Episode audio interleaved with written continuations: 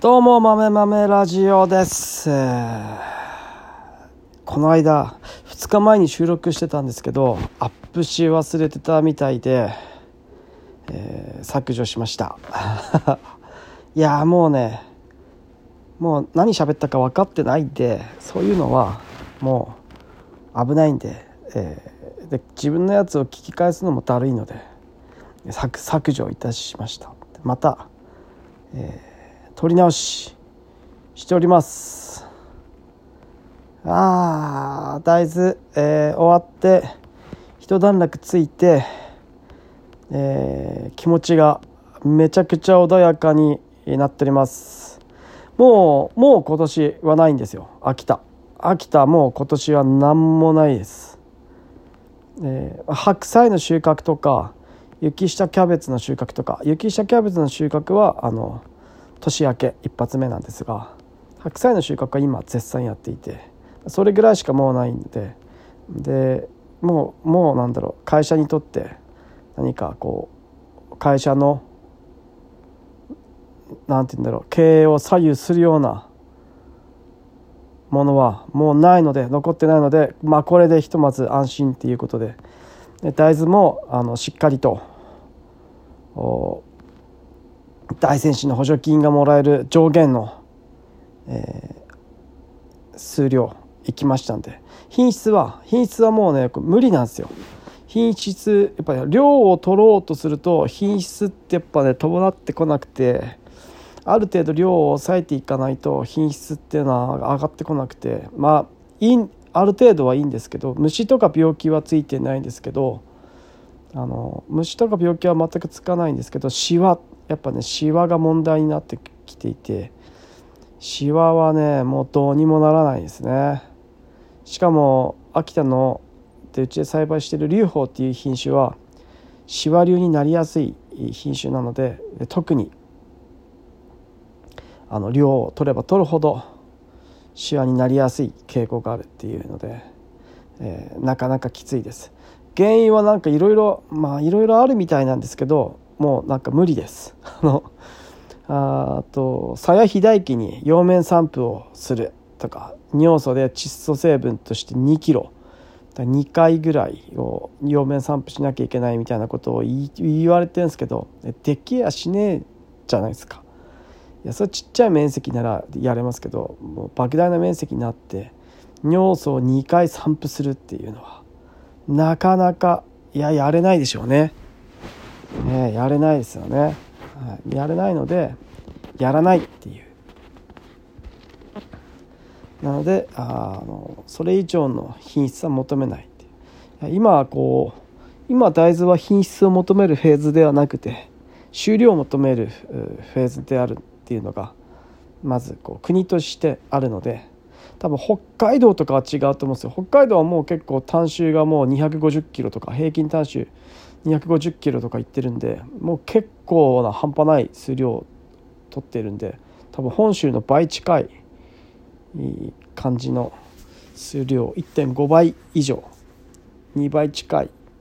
ぐらいの2倍までいかないけど2倍近い数量多分平均単収で250キロって多分多分上位の何半分以上の人たちって上位50%の人たちって多分相当300ぐらい取ってる気がするんですよね。はい、多分全然何も大したことやってない大豆農家の人たちもたくさん多分たくさんいると思うんで分かんないけど多分そうだと思うんですよね何でもそうなんで。なんで上位だけ上位の上位の人の50%とかだともうかなりの数量を叩き出してるんじゃないかなと平均単収を叩き出してるんじゃないかなと思います多分うちがうちうちが死ぬほど一生懸命やってるやって250キロとか200最高で287キロとか取ってる時に多分それぐらいのが多分平均で北海道は取ってるんじゃないかなっていう感じがいたします。ただ条件が全く違うんでね、はい、やっぱ本州の人たちは多分基本的には水田からの転換の大豆なので、えー北海道の人はビートとかた多分麦とかああやってこう回してる中の人一環としてやってるんで多分二十歳化していてえー、サイド率とかもすごくいいんだと思うんですけど本州の人たちは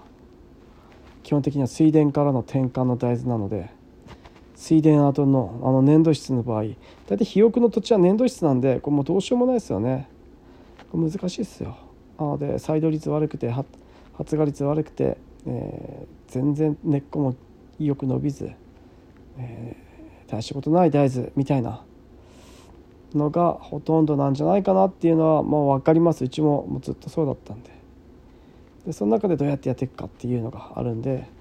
えー、北海道のやり方ともアメリカとかのやり方とも全然変わってくるし多分九州とかの方の麦麦と大豆と米と多分2年3作とかでやってる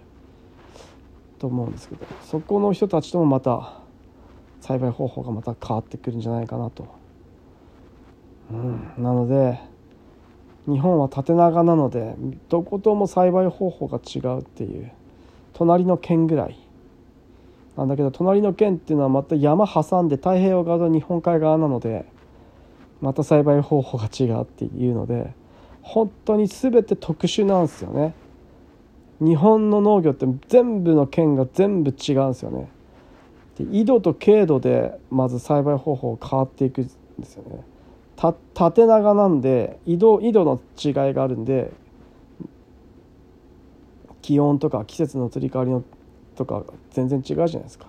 秋田と北海道秋田と東京秋田と沖縄とか緯度の差があると高あの南北の差があると全然作物育て方とか栽培するものが全く異なってきますよね。で、えー、じゃあこう今度は平行移動して、えー、秋田と岩手同じ緯度上なんだけど同じ緯度なんだけどでも日本海挟ん日本海じゃで大山脈挟んで真ん中日本列島真ん中山走ってるんでその山挟んで太平洋側と日本海側でも全然気候違ってきてるじゃないですか。秋田は雪だし岩手は常にその秋田西風が吹くフェーン現象で常に乾燥して、えー、雪降らずに雨もあんま降らない。雨も秋田ほど降らないっていう環境だと思うんで。全く違うっていう。これが面白いんですよね。本当に日本全部違うだから面白いし難しいっていうのがあると思います、えー、これが日本全てこう横長だったら同じあの井戸上で、えー、横長だったら多分みんな同じもの栽培してるんでみんながライバルっていう感じだと思うんですよね。ただその分多様性は失われて、えー、その適した品種のみになるっていう、えー、感じになって、えー、個性なくな多様性がなくなる個性がなくなるっていう感じだと思うんですよ。同じ土俵に立つって結局そういうことなんですよね。同じ土俵じゃないからみんな違う土俵の上に立ってるからみんなこう個々の差があるんでみんな同じ土俵に立っちゃうとやっぱ基準が一緒になっちゃうんで残るものも一つになっちゃうっていうんでインターネットで全て平等になった瞬間多様性が生まれるかと思いきや全てが同じラインに立ってしまったので多様性が逆に失われるみたいなことが起こりがちです。はい、これが結構問題になってるみたいですね。でもすげえよくわかりますそれ。すげえよくわかる。あの例えばなんだろう。小説とかあのネットで小説書くみたいなやつのネタとかがなんか一緒だ。みんな同じネタだっていう。だからなんだろう。インターネットで情報がこうみんな同じ情報を得られるようになってきたんで何が一番売れるか何が一番流行ってるかっていう情報が得られみんなが等しく情報同じ情報を得られるのでなんでみんな同じやり方をしてしま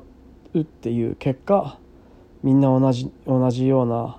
ストーリー展開なんてその流行りもののシチュエーションだったりとかっていうふうになってくんだなと思ってあ面白いなっていう感じなんですが、ね、土地は動かないので秋田は秋田のやり方宮城は宮城のやり方福岡福岡のやり方みたいな感じで、えー、全然違うっていう。のがあるんで多分旅行って楽しいんでしょうね。だからその土地土地で全然違うから。うん。だか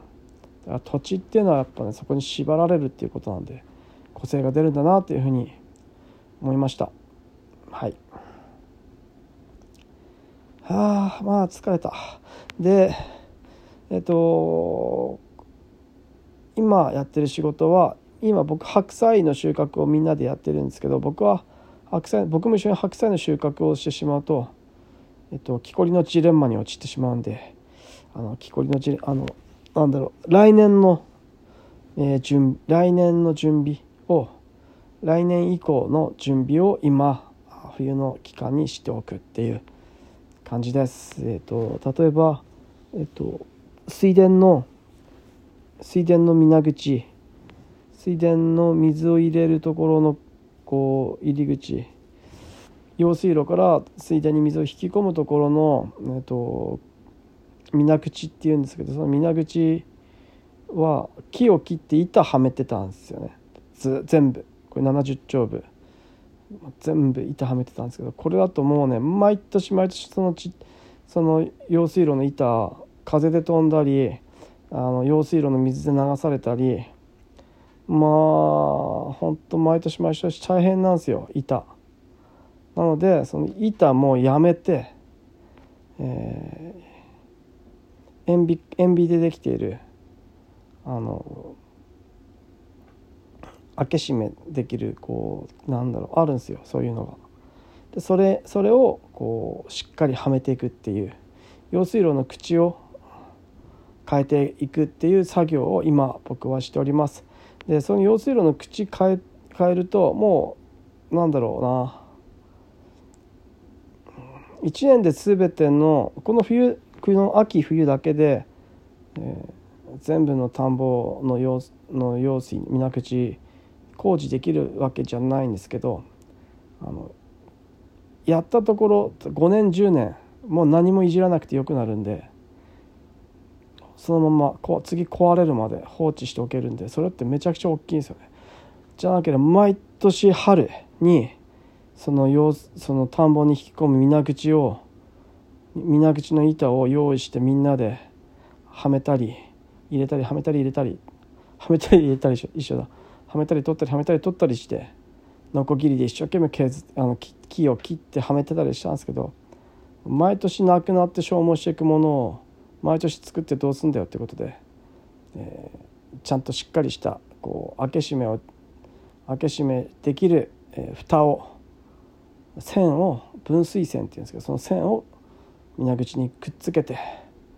もう板をはめたり取ったりしなくてもいいように、えー、いいような設計にしていくっていう。これは資産になるんでこれを時間はかかるんですけどめちゃくちゃ時間はかかるんだけどそれをやることでしかもこの暇な時期に全て終わってゆっくりした時間にやることで、えー、来年以降の資産になるのでこれはもうしっかりやっていこうと思っております。こういうの仕事こういう仕事大事だと思います。えっ、ー、と木こりのジレンマっていうあれですよね。本当に。木こりのジレンマっていうのがあってですね。あの木こりが1日ノルマ木を10本切らなきゃいけないって斧。斧が1本しかない。木こりが1日10本のノルマをこなさなきゃいけない。って言ってじゃないと生活できないって言って木を10本1日切るんですよね。毎日10本ずつ。でそれで限界で疲れて家で帰って寝るわけですよ。でもですよ。斧って切れ悪くなるじゃないですか。切れ味悪くなるじゃないですか。でも斧飛び暇ないんですよ。つピッチピチの仕事してるから木こりが。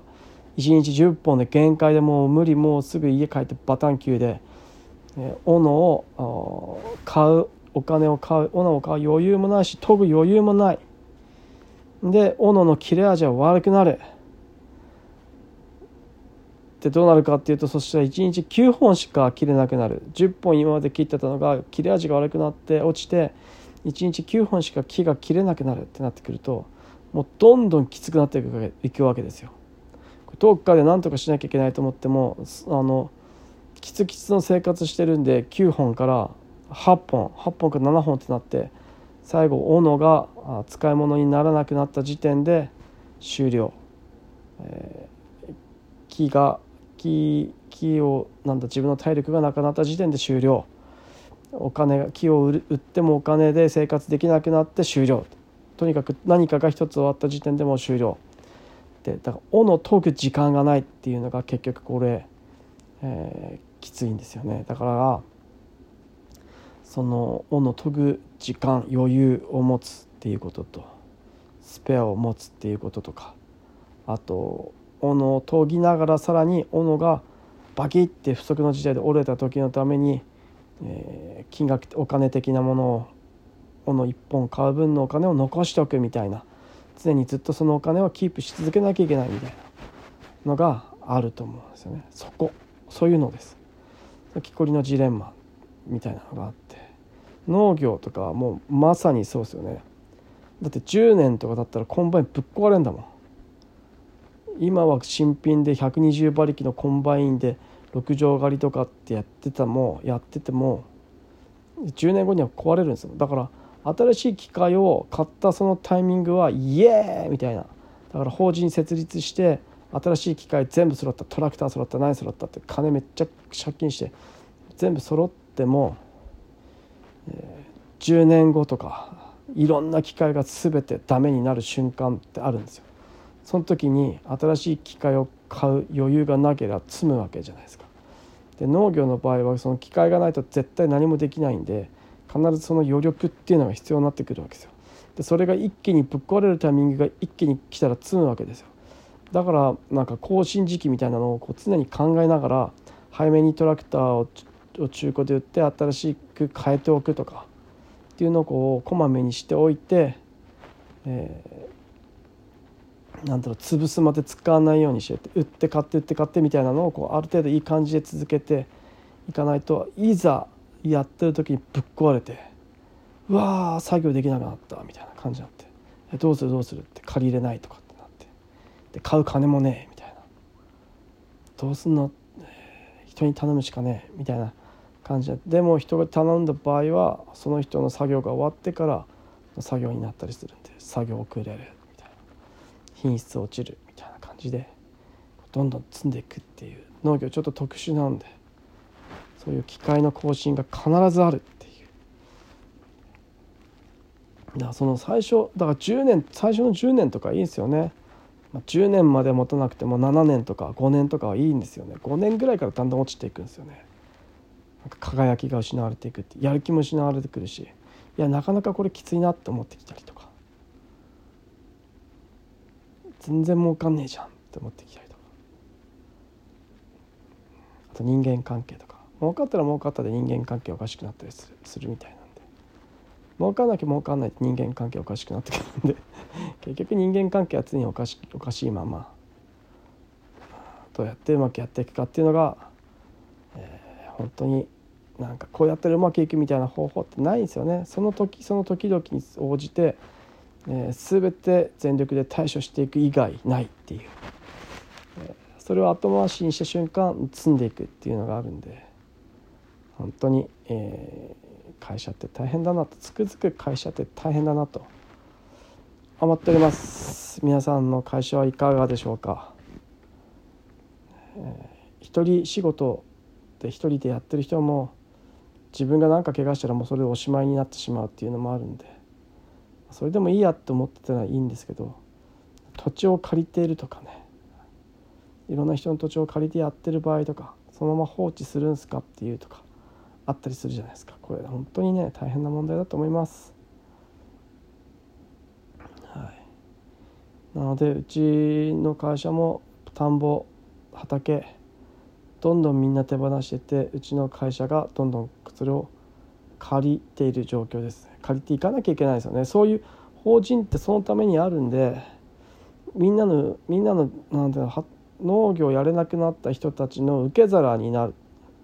なるために農業法人ってそそういう使命があるんで。うちも限界だからやれないじゃないんですよね。やるためにはみんなの農地を頼まれた農地をやるやってあのうまく使ってやっていくためにはどうするかってことを考えなきゃいけないんで。そういうのが本当に大事だなと、まあ、簡単に言うなんか土地利用型っていうやつですよね。よく言う。ざっくり言うと土地利用型ですよ。なのであのなんかブランド化すりゃいいとかみんななんかねアホみたいなこと言うんですけど ブランドってそんなに12年でできるもんじゃないですよ。何十年もかかって信頼と信用をずっと積み重ねて先にしかブランドってできやしないので何言ってんだよ。ブランドかブランドかってそんな簡単にできやしない。みんな一丸となってもう何十年10年とかその10年スパンで10年20年とかのスパンでずっと信頼と信用をこう積み重ねて積み上げていかない限りブランドっていうのは成り立たないし、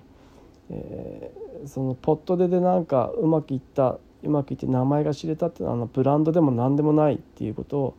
まず知らなきゃいけないですね。ブランドっていうのは歴史なのでその信頼と信用の歴史の重さなのでそれが簡単に崩れないのがブランドなんで。それをねなんかねブランド化ブランド化って簡単に言ってんじゃねえよってブランド化ってもう最終的なものじゃないですか。最終的な到達点なわけじゃないですか。だって何や何作っても売れるってことなんでブランドって。中身がなくても大丈夫っていうそのハロー効果的なそのイメージなので味とかじゃなく味が普通でも高い値段で売れるっていうその幻想がブランドなので。それはもう今までの人たちのその信頼と信用があるからっていうのがあるんでそういうのなしでブランドかブランドかって簡単に嫌がってこうやったらうまくいきますよっておめえじゃあなんで全然ブランド人間になってねえんだよって言いたくなる時もあるんですけどあのねコンサルの人に言いませんよ。ただ、ね、なんかこうやればうまくいくみたいな方法の方法の言ってくる人は嫌いですね。じゃあ自分がまず全部やってみるわってそんなできるわけないじゃないですか誰がどこにそんな狙って狙ってやブランドになってる人がいるんですか？世の中で。いないですよね。誰ですか？誰ですか？田畑慎太郎さんですか？老害と化してしまった。田畑慎太郎さんですか？今ツイッターに入社するとか入社しないとかなんかいろいろ言ってましたけど。ブランド人になるみたいな。なれるんですか？本当に。なんか老害化してなかったですか？みたいなのあるじゃないですか。あんなあっさりその数年であっさりこう崩れていくようなことじゃなくてね長い長い歴史が必要なんですよ。だからやっぱり一人の人間でブランド化できるみたいなことってないですよ。ブランド化できた人ってのは多分死んだ人ですよね。だから例えばこう創業者ででもうその人は死んでしまって、まあ、例えば本田宗一郎でもいいですけどとっくに死んでしまってその後もずっとホンダが続いてるからこそのブランドなわけじゃないですか。創業者が死んだ後もまだまだ続いてるっていう。そういうのだと思うんですよね。そこでやっと初めてこうブランドみたいなのが出てくると思うんでなんかね自分の第一代でブランド化ブランド化しようなんてちょっとあんまりにも甘すぎんじゃないかなって思って、えー、おります。あ別に僕なんかイラついてはいないんですけど。なんかちょっとブランド化について熱く。いやなんかねせなんか農政の政策でブランド化すればいいとか6次化産業とかって言って全て潰れてきてるんで。だからね分かってねえな本当になって思うんですけど。あのみんなその安直に考えすぎてんじゃないかなって思っていて。地道にひたすらなんか近道か考えずにひたすらやっていくんだよっていうのを、えー、たまに近道うまくいく人いるけどそれで最後までうまくずっと生き続けた人って絶対いないじゃんと思って。そういうのをねこうしっかり地に足つけて頑張っていきたいなと思っております。あそうだ。YouTube が YouTube が990 935人になりました。あと65人で1000人達成です。えー、顔出しはしません。顔出しせずに、えーえー、収益化目指していけたらいいなと思っております、えー、時には毒を吐きつつ、まあ、あんま YouTube では毒吐いているつもりはないんですけどでもたまに10分とか15分とかの YouTube の後半10分ぐらい経ったらちょっと毒出るぐらいの感じはあるかもしれないですけど誰が見てるか分かんないんで遅い時間で誰も聞いてないような時間帯で毒吐くみたいなことをしております。いやただねあのブラジルか南米の人がアドバイスくれるんですよね YouTube のコメントで。すげえありがたいです。あの大豆ってあのとその人南米の人だって言ってた言ってたんですけどだからまあブラ日多分日系のブラジルに行った日系の人だと思うんですけど2世か3世か分かんないけど。昔ねあの大豆を作るためにタンパク質取るためのタンパク質をタンパク質源の大豆を栽培するために日本人がブラジルに移住したじゃないですかめちゃくちゃ。でそれそこの人たちがブラジルに大豆を広めていたんですけどなぜかいつの間にか日本人日本が撤退していて日本が取られてヨーロッパ勢とかに取られて、えー、今めちゃくちゃヨーロッパ勢があブラジルで、えー、大豆の莫大な大豆の栽培をしているのはヨーロッパ系の会社が入ったブラジルの人たちっていう